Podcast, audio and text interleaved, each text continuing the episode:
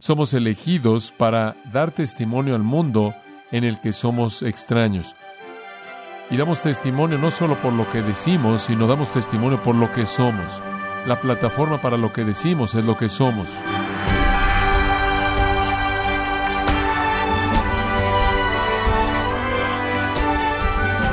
Queremos darle la bienvenida a esta edición de su programa Gracias a vosotros con el pastor John MacArthur. Hay quienes interpretan el conocimiento previo de Dios, descrito por Pablo en Romanos 8:29, como un conocimiento que Dios adquiere al ver al futuro, para así ver quienes reconocerán a Jesús como Señor para salvarlos. Pero, ¿existe algún problema con esta interpretación? El día de hoy, el pastor John MacArthur, en la voz del pastor Luis Contreras, nos enseñará el error que tiene esta interpretación y nos ayudará a entender lo que Pablo verdaderamente quiso decir en la serie Elegidos para la eternidad, en gracia a vosotros. Estamos viendo Primera de Pedro, capítulo 1. Estamos considerando los primeros dos versículos. Él comienza esta epístola maravillosa con las palabras Pedro, apóstol de Jesucristo, a los expatriados de la dispersión en el Ponto, Galacia, Capadocia, Asia y Bitinia, elegidos según la presencia de Dios Padre, en santificación del Espíritu, para obedecer y ser rociados con la sangre de Jesucristo. Gracia y paz os sean multiplicadas. Parece que en un comienzo tan pequeño no nos encontraríamos inmersos de manera tan profunda en la teología, pero tan pronto como Pedro dice, elegidos según la presencia de Dios Padre en santificación del Espíritu, para obedecer y ser rociados con la sangre de Jesucristo, Él nos mete a una arena profunda y de implicaciones amplias de pensamiento. Esto es el asunto de la elección la elección. La razón por la que él la menciona desde el principio es por su capacidad de confortar a cristianos perseguidos. Como usted sabe, estos extranjeros, estos extraños en el mundo, que realmente eran ciudadanos del cielo, estaban dispersos. Eran considerados por la sociedad en la que vivían en muchas maneras como parias, como expulsados. Estaban enfrentando una persecución que se estaba incrementando, que realmente comenzó con el hecho de que fueron culpados por el incendio de Roma. Era importante para ellos entender que aunque no eran estimados en el mundo, fueron elegidos por Dios. Y esa es la razón por la que Pedro presenta su epístola como lo hace. Él los conforta con la realidad de que pueden ser rechazados y pueden ser perseguidos por el mundo, pero son elegidos por Dios. Ahora notamos a partir de estos dos versículos varias cosas acerca de la elección. En primer lugar, la última vez señalamos la naturaleza de nuestra elección la naturaleza de nuestra elección. Al final del versículo 1, elegidos. Y hablamos del hecho de que eso significa que Dios nos ha elegido soberanamente por su voluntad divina no afectada, estrictamente en base a su propia gracia soberana libre. Él predeterminó establecer su amor en ciertas personas de todo el mundo y son los elegidos. Esa es la naturaleza de nuestra elección. Después hablamos de la condición de nuestra elección.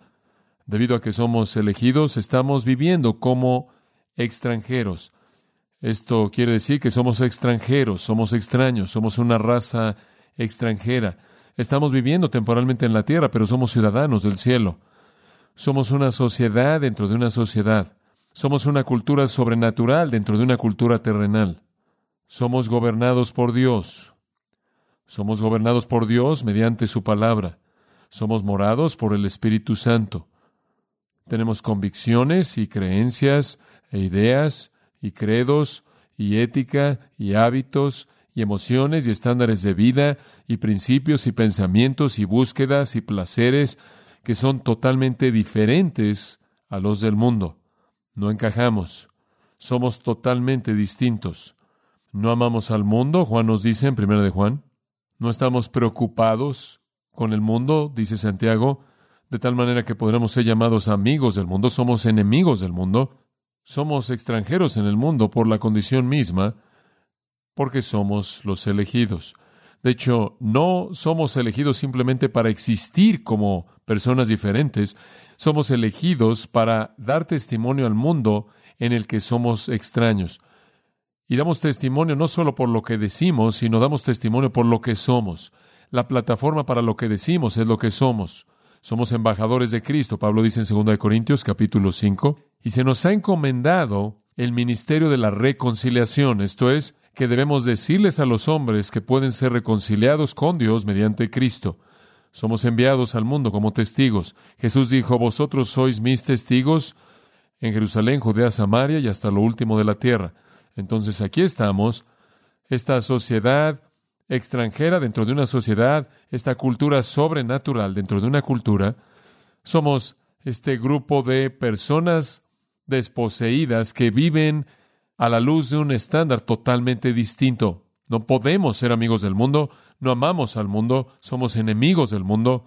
Debemos hablarle al mundo y debemos vivir de tal manera que se vean atraídos a escuchar lo que tenemos que decir.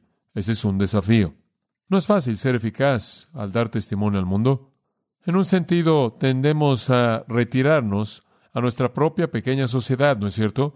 Y usted puede imaginarse que en un ambiente de persecución, como el de los lectores de esta gran epístola, la tendencia sería retraerse más y más y más por causa de buscar protección, apoyo, amor, compañerismo, comunión, protección, claro, guiando a todo. Y entonces, claro que Pedro, mediante esta epístola, le va a recordar a los creyentes perseguidos que no deben centrarse en sí mismos, retraerse, porque esa es la tendencia. Nos amamos el uno al otro mucho. Tenemos tanto en común el uno con el otro.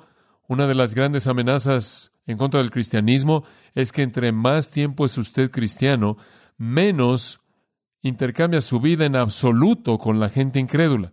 Nos envolvemos tanto en nuestra propia cultura cristiana, en nuestra sociedad cristiana. Alexander McLaren dijo, la semilla en una canasta no está en el lugar correcto, pero cuando es sembrada en el campo estará dando trigo en uno o dos meses.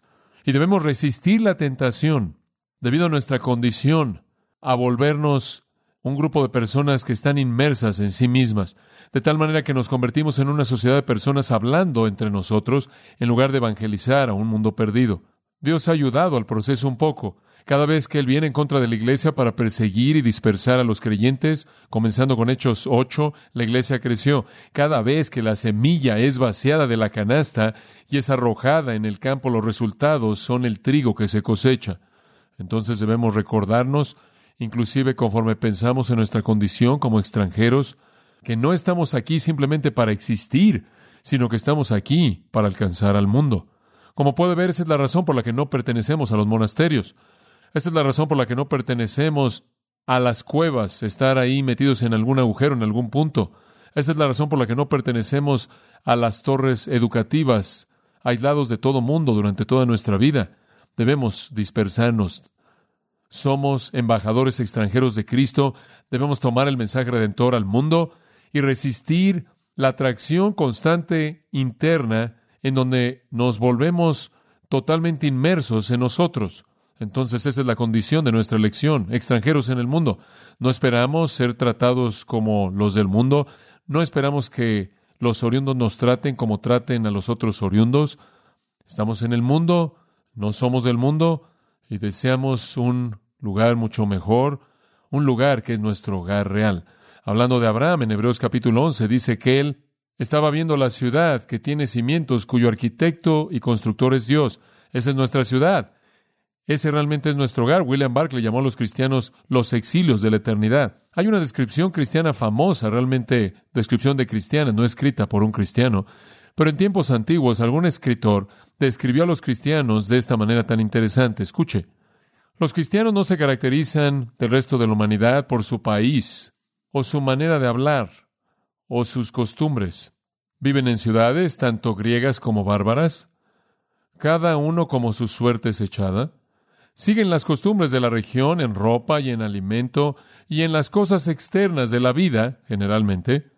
Sin embargo, manifiestan la naturaleza maravillosa y abiertamente paradójica de su propio estado. Habitan las tierras de su nacimiento, pero como residentes temporales de la misma. Toman su parte de todas las responsabilidades como ciudadanos y soportan todas las discapacidades como extranjeros. Toda tierra extranjera es su tierra oriunda y toda tierra oriunda es una tierra extranjera. Pasan sus días sobre la tierra, pero su ciudadanía está en el cielo. Y así es, eso somos nosotros. Eso es precisamente correcto. Me acuerdo creciendo como un pequeño niño cantando en grupos de jóvenes, este mundo no es mi hogar, solo estoy pasando. Mi tesoro está colocado en algún lugar más allá del cielo azul. Entonces esa es la condición de nuestra elección. En tercer lugar, necesitamos hablar de la fuente de nuestra elección y eso nos lleva a un pensamiento muy, muy importante.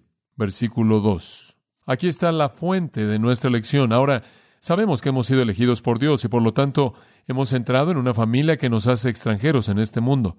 La fuente de la elección de Dios, dice en el versículo 2, es según la presencia de Dios Padre fue a partir de la presencia de Dios que Él nos eligió. Ahora ya hemos aprendido que Dios Padre es el que lleva a cabo la elección. Es Dios Padre quien tomó la decisión. Y si necesito recordarle de manera breve de esto, simplemente lo llevaría a Romanos 11, versículo 5. De la misma manera entonces ha llegado en la actualidad, dice Pablo, un remanente según la decisión de gracia de Dios. Y Efesios capítulo 1, bendito sea el Dios y Padre de nuestro Señor Jesucristo, versículo 4, según nos escogió en Él.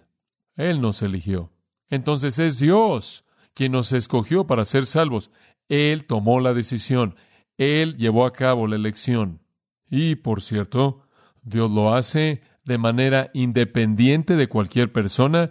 Él lo hace independientemente. ¿Está listo para escuchar esto? De cualquier circunstancia. Ahora necesita entender eso. No hay persona que se mueve en la voluntad de Dios para hacerlo, a Él tomar la decisión. No hay circunstancia que de alguna manera precipite la elección de Dios. En Daniel 4, 35 leemos, todos los habitantes de la tierra son considerados como nada, pero Él hace según su voluntad en el ejército del cielo y en los habitantes de la tierra. Y no hay quien detenga su mano y le diga, ¿qué has hecho? Nadie lo puede cuestionar, nadie está involucrado en el proceso en manera alguna.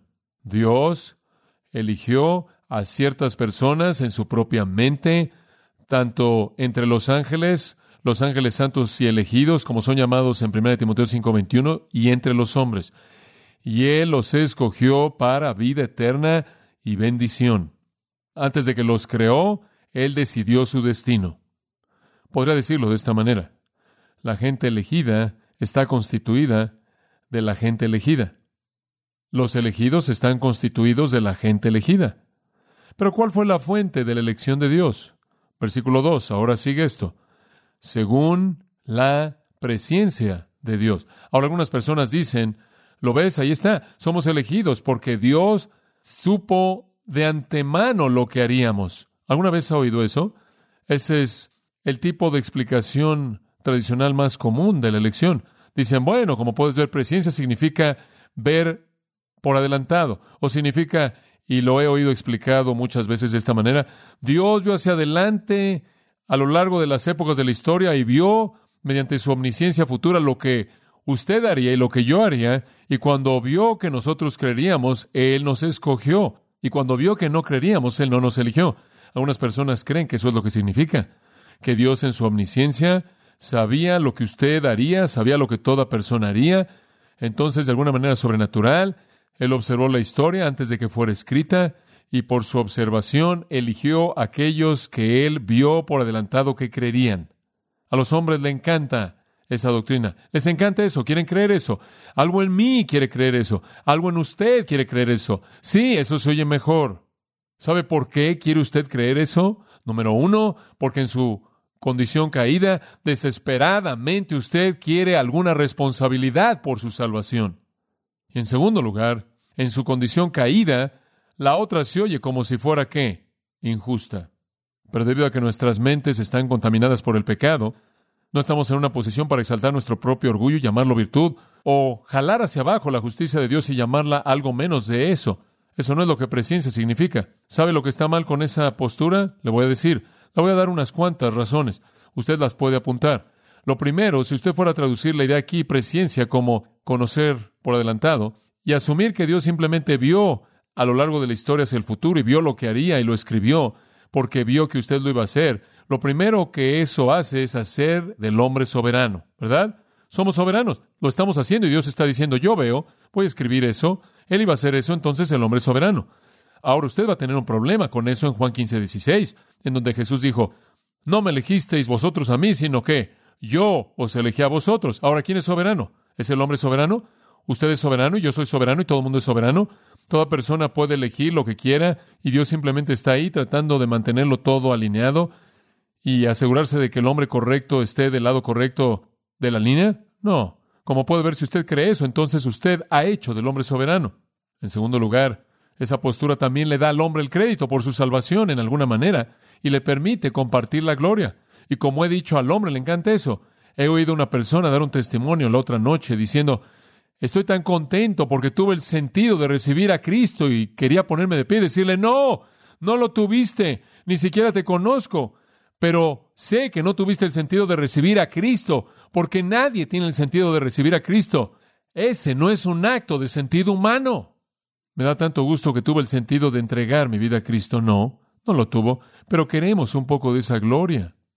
Dios nos eligió. 1 Corintios 1:29 dice, a fin de que nadie se jacte delante de Dios, no por obras para que nadie se gloríe. Efesios 2:9 dice lo mismo. Entonces, si usted toma la presencia y lo hace significar que Dios supo por adelantado lo que usted haría, entonces usted acaba de hacer al hombre soberano y en segundo lugar, usted le puede dar al hombre el crédito por ser lo suficientemente inteligente como para venir a Cristo y por lo tanto él comparte la gloria por el regalo de la salvación. El tercer problema con eso, asume que el hombre puede buscar a Dios, asume que el hombre en su estado caído puede en cierta manera analizar la información disponible buscar a Dios. Romanos 3:11 dice, no hay quien busque a Dios. La razón por la que usted es salvo no es porque usted buscó a Dios, sino porque Dios que lo buscó a usted y usted nunca respondió buscando hasta que Dios lo buscó primero usted y movió su corazón hacia él. En cuarto lugar, esa perspectiva hace de la salvación un resultado de una obra humana. ¿Y cuál es esa obra? Creer.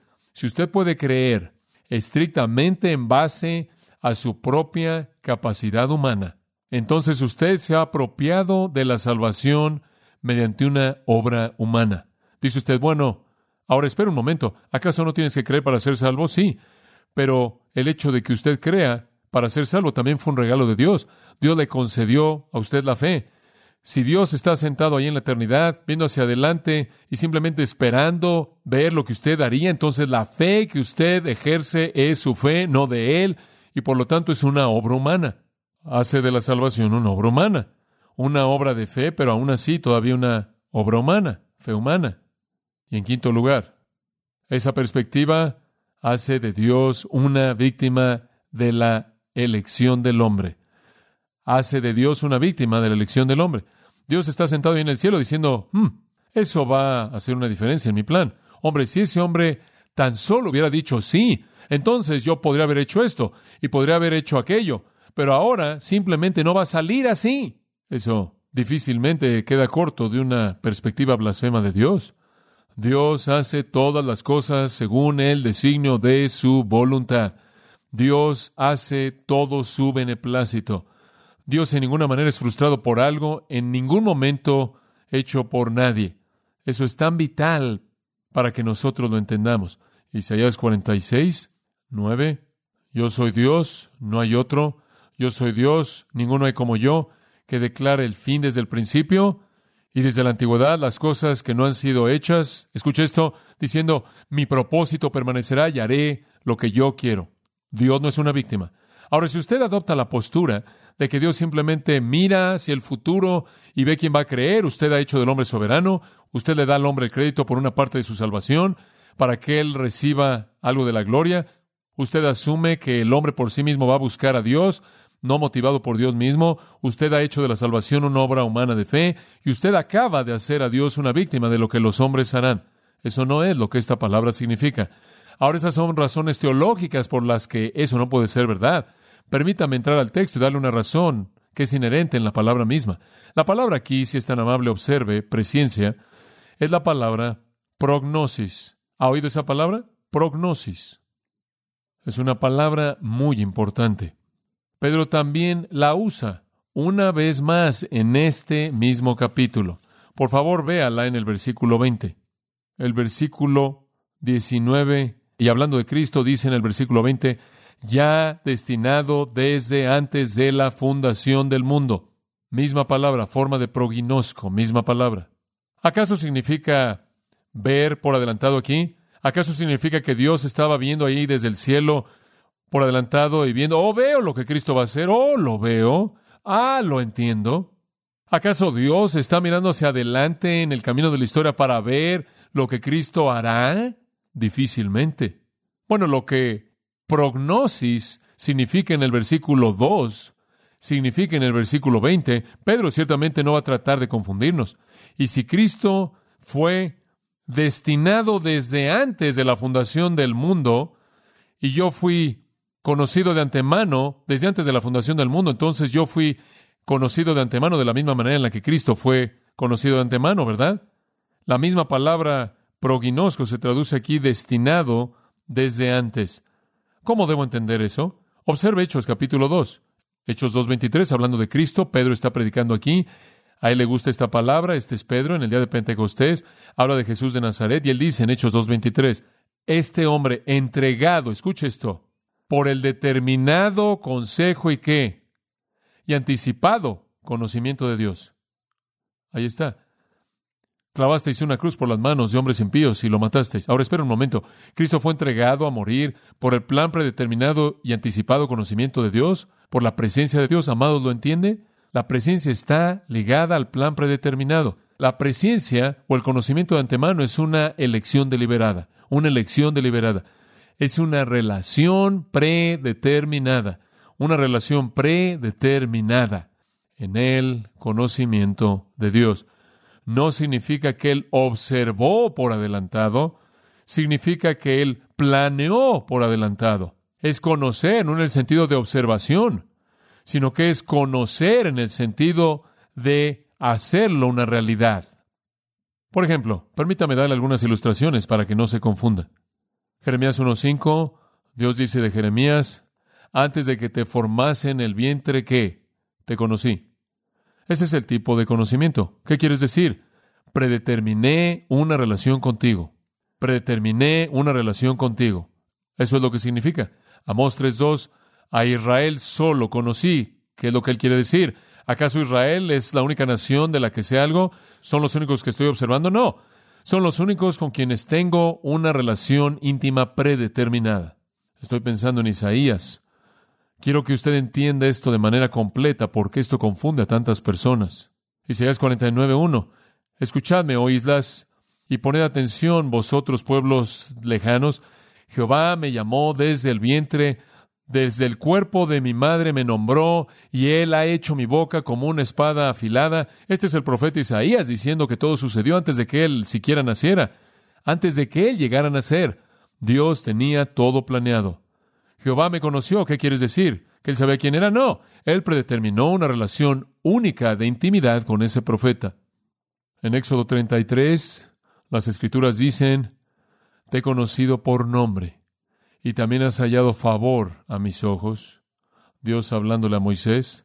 El Señor le habla a Moisés, versículo 17, también haré esto de lo que has hablado, porque tú has hallado gracia en mis ojos, te he conocido por nombre. En otras palabras, ligado en este conocimiento es el vínculo predeterminado de Dios, la relación predeterminada de Dios. Usted ve lo mismo en Mateo 7. ¿Se acuerda usted de lo que dice ahí? Muchos me dirán, Señor, Señor, y entonces les declararé, versículo 23, nunca que os conocí. No supe quién eran ustedes. No, él sabía quiénes eran. Nunca tuve una relación predeterminada con ustedes. Juan 10, versículo 14. Yo soy el buen pastor, y yo conozco mis ovejas. ¿Se da cuenta? Tengo un vínculo con ellas, más de saber quiénes son, tengo una relación con ellas encerradas en una decisión predeterminada. Bueno, esa es la idea. Regresemos entonces a Pedro. Entendamos completamente lo que él está diciendo.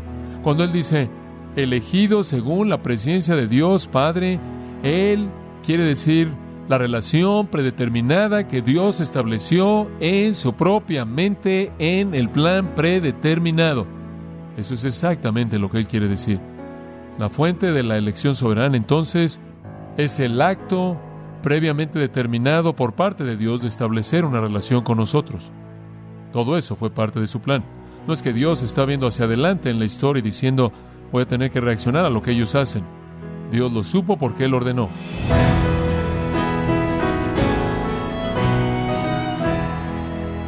El pastor John MacArthur nos ha enseñado que la grandeza de Dios se hace más clara cuando usted comprende que todas las cosas suceden según el plan predeterminado de Dios.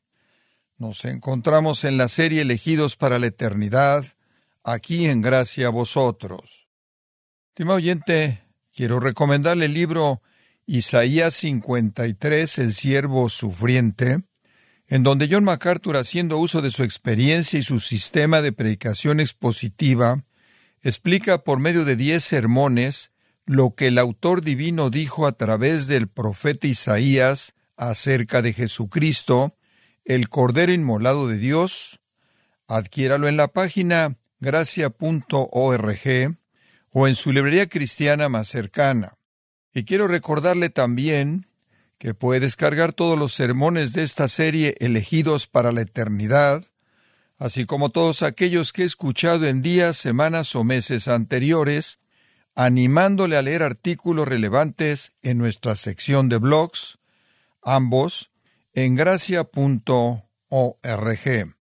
Si tiene alguna pregunta o desea conocer más de nuestro ministerio, como son todos los libros del pastor John MacArthur en español, o los sermones en CD, que también usted puede adquirir, escríbanos y por favor mencione la estación de radio por medio de la cual usted nos escucha en gracia a vosotros. Es importante conocer no solo el país y ciudad de donde usted nos escucha, sino también la radio. Para quienes contactan nuestro ministerio por primera vez, pueden solicitar una copia del mensaje de promoción sin costo alguno, un mensaje por oyente únicamente. Si usted vive en los Estados Unidos o Puerto Rico, escríbanos a Gracia Vosotros, P.O. Box 4000, Panorama City, California, 91412.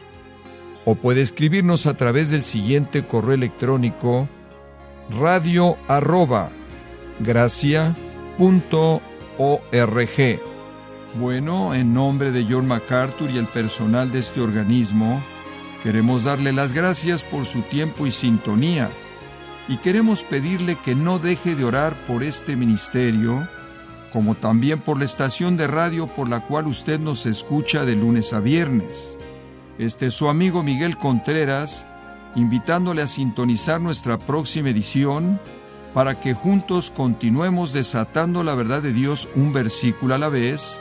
No se lo pierda, aquí en Gracia a Vosotros.